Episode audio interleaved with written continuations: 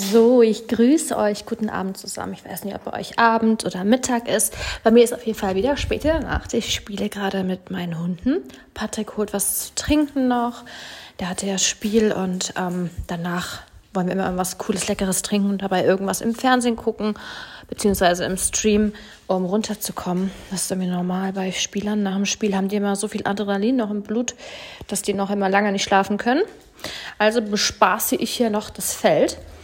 Und dann kam mir eine Idee, weil ich dazu immer viele Fragen bekomme, vor allen Dingen, weil ich auf Instagram letztens ein bisschen was zum Investieren, äh, ETFs und Börse gepostet hatte, dass ich mich ja da schon länger mit beschäftige. Und ja, darauf wollte ich jetzt noch ein bisschen eingehen. Und zwar ähm, hatte ich ja schon mal vor anderthalb Jahren circa ein YouTube-Video hochgeladen, dass wir einen Finanzberater haben, der uns da so ein bisschen rangeführt hat, der uns Tipps gibt. Ähm, ja, Tipps wirklich, also zum Beispiel Ideen, worin man anlegen könnte, ob Aktien besser sind, ETFs besser sind. Und darüber hatten wir mal ein Video gemacht. Das kam auch ganz gut an. Das ähm, werden wir aber demnächst mal ein bisschen nochmal weiter vorführen, ähm, fortführen, weil wir sind zwar jetzt drin in der Materie, aber noch nicht wirklich so, dass ich mir wirklich erlauben kann, da jetzt Videos drüber zu machen. Ja, ich muss mir noch weiter Wissen aneignen, ein bisschen noch was selber ausprobieren an der Börse. Mit Einzelaktien bin ich ja dabei, so wie mit, okay, worin die besten ETFs. Ne? Das heißt, da kommen wir irgendwann noch in der nahen Zukunft zu, aber ich kann euch nur so viel sagen, beschäftigt euch damit, umso jünger ihr seid, umso besser. Aber man kann auch noch mit 30, 40 mit ETFs äh, anfangen, um die Alters Altersvorsorge einzuzahlen und ähm, die private ne, Altersvorsorge und an der Börse zu spekulieren. Deswegen, es lohnt sich immer. Hier gibt es äh, bei dem Podcast Ma Madame Moneypenny, die ich euch empfehlen kann, oder Finanzwelt musste das sein. Und auf Instagram oder YouTube habe ich so ein bisschen durch Diana Zulöwen das so ein bisschen rangefunden gehabt. Ne? Und das kann ich euch wirklich nur empfehlen, wenn ihr da so ein bisschen in die Welt rein wollt, kann ich euch diese Podcasts empfehlen. Ja, aber das heutige Thema ist ja Schulden erstmal, weil bevor man investiert oder Finanzpläne macht, beziehungsweise Altersvorsorge, sollte man natürlich da mit Null rangehen, also mit ähm, also bestenfalls schuldenfrei rangehen. Man kann natürlich, es gibt gute und schlechte Schulden, ne? Schlechte Schulden sind sowas wie Konsumschulden und so. Und die guten Schulden sind jetzt sowas wie, wenn du ein BAföG abbezahlst, also Studiengebühren oder auch Auto, also kontrollierte Schulden, ja? Wenn du Leasing hast, Finanzierung hast, kontrollierte Schulden. Dann ist das was ganz anderes wie Konsumschulden, die schlechten Schulden. Und wenn du die hast, ist das alles auch kein Drama. Ich erzähle euch jetzt was. Als ich 2013 ähm, so schwer krank wurde wegen dem Gebärmutterhalskrebs, bin ich auch in diese Schuldenspirale ähm, eingekommen. Das ist ganz normal. Ich konnte fast ein Jahr nicht arbeiten. Ähm, ich war privat versichert, konnte mal durch, dass ja kein Einkommen war. Ich habe die ersten fünf, sechs Monate konnte ich von meinem Gesparten leben. Aber dann war das natürlich auch weg. Und dann konnte ich, weil ich ja, wie gesagt, kein Einkommen hatte, ähm, konnte ich meine private Krankenversicherung auch nicht mehr bezahlen. Und was, was greift dann? Dann wird die auf Eis gelegt und nur noch die Notfallversorgung ist gegeben.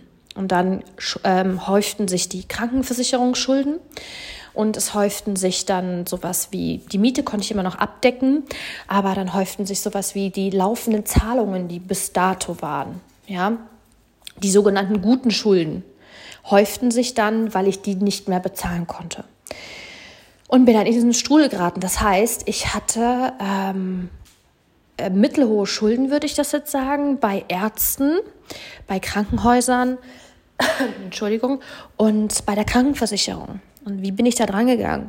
Das aller, allererste, was ich wirklich sagen kann, was ich auch falsch gemacht habe, war, die Post nicht mehr zu öffnen, sich mit den Gläubigern auseinanderzusetzen, Hilfe zu holen das war das, was ich falsch gemacht habe. Dadurch habe ich die Schulden verschleppt.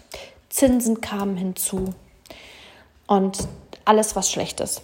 Ja, das äh, Kopfgeficke auf Deutsch gesagt war da, war hoch. Und hätte ich gewusst, dass, das würde ich meinem jüngeren Ich raten, hätte ich gewusst, dass es doch eigentlich einfach ist in Deutschland, von seinen Schulden loszukommen, wenn man diese und diese Tricks weiß, nicht Tricks, sondern diese Wege kennt, ja, hätte ich das schon viel früher gemacht. Der allererste Weg ist darüber, sich zu informieren, was man machen kann. Und heutzutage auf Social Media, es ist ja jetzt schon neun Jahre her, wo ich da reingefallen bin in diese Falle. Ähm, wenn ich damals schon so viele Podcasts und YouTuber ge gekannt hätte, die da, da Schulden, äh, die Tipps geben bei Schulden, ähm, dann hätte ich das alles schon ganz anders gemacht, sage ich ganz ehrlich. Aber ja, dann habe ich mir auf jeden Fall Hilfe geholt bei einem professionellen Schuldenberater.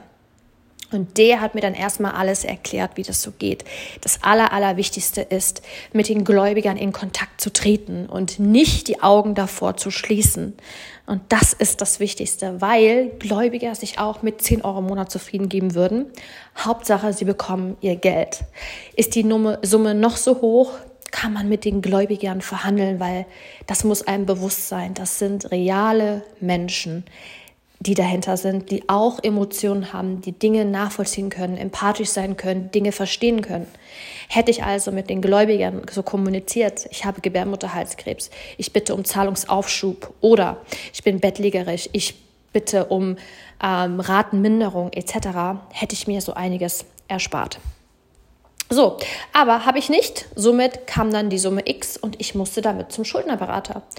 Der hat dann für mich mit den Gläubigern die ganze Post sind wir durchgegangen. Wir haben einen, einen Plan aufgestellt und der hat dann für mich mit den Gläubigern verhandelt. Das ist natürlich nochmal was ganz anderes, wenn ein Rechtsanwalt mit denen verhandelt, als ich als Privatperson. Aber also dadurch kann man nochmal mehr rausholen. Ne? Aber ähm, es geht auch ohne. Meine Rechtsanwältin hat praktisch rausgeholt, dass ich von der ganzen Summe nur 20 Prozent zahlen musste am Ende des Tages. Das ging natürlich so weit, dass ähm, zwei, drei Gläubiger, die sich quergestellt haben, aber gezwungen werden, weil da gibt es so ein System, außergerichtliche Reine, äh, Bereinigung, wo das Amtsgericht dir hilft, auch sogar. Ja, das heißt, in Deutschland wirst du damit nicht alleine gelassen, die helfen, helfen die. Dann werden die Gläubiger dazu gezwungen, zuzustimmen, diesem Plan. Und dann musste ich von all den ganzen Schulden der Ärzte und der Krankenversicherung nur 20 Prozent bezahlen. Das innerhalb eines ich habe angeboten gehabt damals, acht, neun Monate war das, glaube ich, oder neun Monate. Und dann hatte ich innerhalb neun Monaten meine komplette Summe X abbezahlt. Und es war wirklich nicht wenig. Ja, ihr wisst, was Krankenversicherung kostet. Das staut sich, was Ärzte und Krankenhäuser kosten. Weil die Schulden sind ja gekommen, weil die Krankenversicherung das nicht mehr gegriffen hat. Ja, also ihr könnt wirklich, es war eine hohe Summe. Und das konnte ich dann dadurch bereinigen. Was kostet jetzt so eine Schuldenberaterin? Sie hat mich insgesamt 700 Euro gekostet, aber das konnte ich auch in vier Raten bezahlen damals. Ja, meine Hunde spielen. ja, das konnte ich auch in vier Raten bezahlen. Sie war sehr empathisch. Man braucht sich nicht zu verstecken. Man braucht sich nicht zu schämen, weil, und ich sag's euch was, jeder kann in diese Misere raten. Und in dem Podcast, den ich gehört habe, jetzt kann ich das wieder nur bestätigen äh, wo ich nochmal reingehört habe, jetzt bei Moneypenny wegen ETS, hat sie auch nochmal über Schulden gesprochen, dass querbeet, da war ein Interview mit einer Schuldnerberaterin, querbeet jeder davon betroffen ist und zu ihr kommt. Sogar Ärzte, Anwälte äh, und auch Arbeitslose. Also von, von arbeitslos bis hin zu Ärzten ist das querbeet die um Hilfe fragen, um eine Schuldenbereinigung zu vollziehen in Deutschland. Und das ist überhaupt nicht schlimm. Das ist denen ihr Job auch und sie gehen da ganz ohne Emotionen ran und ohne Bewertung. Und deswegen kann ich euch wirklich nur sagen, bevor ihr weiter in diesem Kopfstrudel und Kopfgeficke euch das antut, greift an eure Situation, öffnet die Post, sortiert das emotionslos ab unter Titel vom Amtsgericht einfach nur Inkasso schreiben etc sortiert es fein säuberlich, nimmt diesen Ordner und geht zum Schuldnerberater. Ihr könnt das sogar auch online machen, per E-Mail. Dateien verschicken oder per Post verschicken. Ihr müsst noch nicht mal, ich hatte damals auch keinen Kontakt mit ihr persönlich, mit meiner Anwältin für ähm, Schulden, sondern alles per E-Mail und per Post. Ja, es ist tatsächlich doch einfacher, als es ausschaut, äh, egal wie groß die Summe ist, wenn ihr euch jemanden holt, der euch hilft. Und dann, nur schon alleine, das kann ich euch von damals noch sagen, ich hatte dann 2015 alles durch, ähm, dieser Moment, dieses, oh mein Gott, es hilft mir schon jemand und sagt, wir machen das, Frau Moulin, wir, wir, ich helfe Ihnen, wir machen das gemeinsam. Nur schon allein, dass sie sich darum gekümmert hat, mit den Gläubigern für mich verhandelt, kommuniziert, ging es mir vom Kopf schon so viel besser, oh mein Gott. Ich kann es euch nur sagen. Und sobald sich eine Anwältin einschaltet, die für euch mit den Gläubigern verhandelt, lassen euch die Gläubiger auch in Ruhe.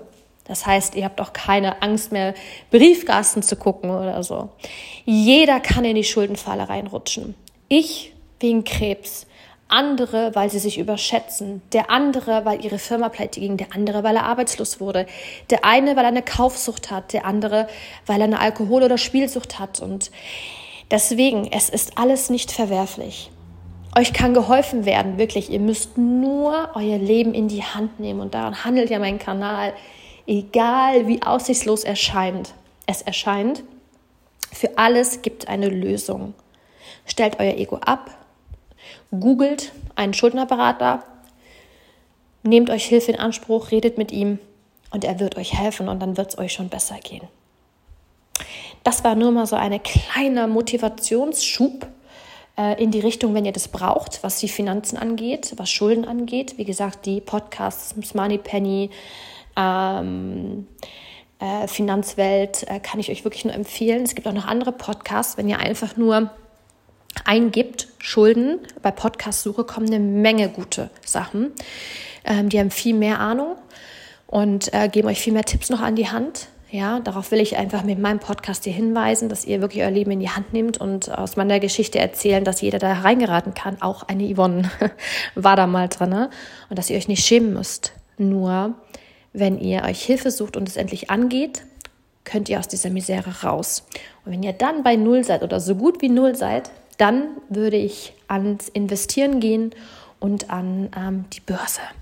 Ja, Freunde, ich hoffe, euch hat der Podcast gefallen. Dann freue ich mich, wenn ihr den Podcast teilt, bewertet und äh, mir auch gerne Nachrichten schreibt, auf Instagram folgt oder auch meine YouTube-Videos schaut. Ich habe euch lieb, bleibt gesund, wie immer. Dann bis zum nächsten Mal. Tschüss zusammen.